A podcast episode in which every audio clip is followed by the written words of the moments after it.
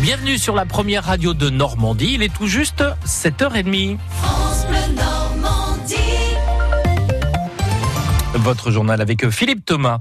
Une mère et sa fille de 16 ans assignent ce matin l'État en justice pour carence fautive face à la pollution de l'air. Une audience inédite pour le tribunal administratif de Montreuil en Seine-Saint-Denis qui va étudier le premier cas de victime de la pollution de l'air. Cette femme et sa fille ont dû déménager à Orléans il y a deux ans suite à leurs problèmes de santé liés selon elle à la pollution de la région parisienne Anne-Laure Barral.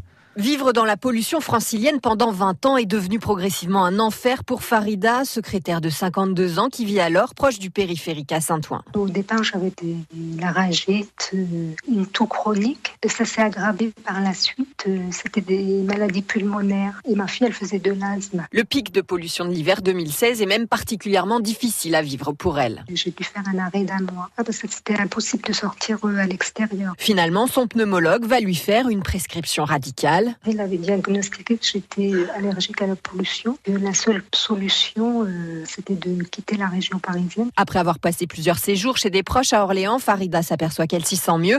Elle s'est donc installée il y a deux ans dans le Loiret. Ça a été un changement radical. Plus aucun problème de santé, que ce soit pour moi ou ma fille. D'un naturel plutôt calme, Farida trouve quand même injuste d'avoir été contrainte à déménager. C'est pourquoi elle décide de se pourvoir en justice, comme l'explique son avocat, François Laforgue. On doit respirer un air sain. Ce n'est pas aux victimes de trouver des solutions, c'est aux autorités publiques de garantir la santé de ses citoyens. L'avocat réclame 160 000 euros de réparation pour Farida et sa fille et prévient qu'une cinquantaine d'autres cas devraient également suivre dans la France entière. Anne-Laure Barral pour France Bleu. Le mystère après la découverte du corps d'une femme à la Ferté-Massé, une retraitée de 70 ans qui vivait seule à son domicile. Son corps avait été euh, caché dans une armoire. Il présentait des traces de violence. Une autopsie va être pratiquée aujourd'hui.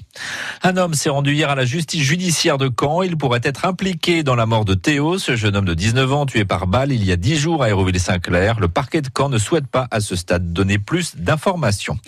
Un chef d'entreprise ornais campe depuis samedi devant le Crédit Mutuel de Mortagne-au-Perche. Jean-Paul Mousset espère rencontrer son assureur aujourd'hui. La banque Assurance lui refuse des indemnités suffisantes pour relancer son entreprise après un incendie qui a entièrement détruit sa menuiserie marbrerie. Plus d'un décès sur huit est lié au tabac en France. C'est le dernier bilan publié par Santé publique France avant la journée mondiale sans tabac vendredi. L'équivalent de 75 000 morts. Près d'un tiers des adultes fument aujourd'hui, tous les jours ou de temps en temps. Et les hommes sont particulièrement touchés, Victoria Coussa. Oui, les fumeurs sont deux fois plus nombreux à mourir du tabac que les fumeuses. Et pourtant, le nombre de décès liés au tabagisme chez les femmes a été multiplié par deux et demi en l'espace de cinq ans, alors qu'il diminue de 11% chez les hommes sur la même période. Les moins diplômés, les chômeurs et les plus précaires fument plus, d'après l'étude, plus exposés donc au risque de cancer. C'est la première cause des décès liés au tabac, du poumon surtout, devant les maladies cardiovasculaires et les pathologies respiratoires. Il y a quand même des signes encourageants. L'étude confirme le chiffre du ministère de la Santé. Un million et demi de fumeurs quotidiens en moins en trois ans. D'après les pouvoirs publics, ce serait grâce à l'augmentation du prix du paquet de cigarettes neutres, 10 euros d'ici l'an prochain, au remboursement des patchs et autres substituts ou encore à l'opération Moi sans tabac en novembre. Victoria Coussa, l'État a communiqué hier soir les restrictions de circulation pour le 6 juin à Caen. Deux secteurs sont concernés, un large périmètre autour de la préfecture du Calvados et un autre plus restreint autour du mémorial. Retrouvez sur francebleu.fr les cartes des zones concernées et les règles de circulation très strictes autour de la préfecture et du euh, mémorial. Ça concerne notamment les piétons. Les républicains tirent les leçons de leur échec aux européennes. Un bureau politique se tenait hier soir au siège du parti à Paris. Laurent Wauquiez, le président des Républicains, est pointé du doigt pour avoir choisi seul la tête de liste François-Xavier Bellamy, jugé trop conservateur. Conséquence localement, le sénateur Pascal Alizard démissionne de la présidence du parti dans le Calvados. De son côté, Laurent Wauquiez tente de gagner du temps en proposant des états généraux de la droite, Laurent Sénéchal. La promesse de Laurent Wauquiez, c'est de tout remettre à plat. Le président du parti promet d'écouter, de rencontrer les parlementaires et les élus locaux d'ici la rentrée. Pour le chef de file des députés LR, Christian Jacob, la question du départ de Laurent Wauquiez est réglée. C'est un combat collectif. Et vraiment, je pense que notre électorat attend autre chose de nous qu'une guerre des chefs. L'annonce d'états généraux de la droite ne suffit pas à dérider les plus pessimistes. Il faut que tout change pour que rien ne change, ironise Jean-François Copé. Ce bureau politique était presque une perte de temps pour le sénateur de Paris, Pierre Charon. On a fait de la thérapie de groupe, chacun s'est exprimé. Tout ça, c'est la faute de Macron. Éric Woerth attend Laurent Wauquiez au tournant. Lui est plutôt favorable à ces états généraux, mais il reste vigilant. Je pense que c'est pas une mauvaise méthode, mais on va pas refaire le grand débat euh, d'Emmanuel Macron. L'échec est total, la réforme doit être totale. Après son appel à la démission, Valérie Pécresse a semble-t-il rangé les couteaux. Mais la présidente de Région Île-de-France pense à d'autres personnalités que Laurent Wauquiez pour sonner le rassemblement. Moi, j'en appelle euh, à Gérard Larcher aujourd'hui, qui peut être un trait d'union entre les Républicains, euh, l'UDI, Xavier Bertrand, pour qu'on se rassemble. Gérard Larcher, président du Sénat, qui a brillé hier soir par son absence, lui qui a qualifié les européennes d'échec et a promis de s'employer de toutes ses forces pour repenser la ligne politique des Républicains. Et pour Joël Bruno, le virage très à droite de Laurent Wauquiez n'est sans doute pas étranger à ce résultat. Interview du maire LR de Caen dans notre prochaine édition à 8h.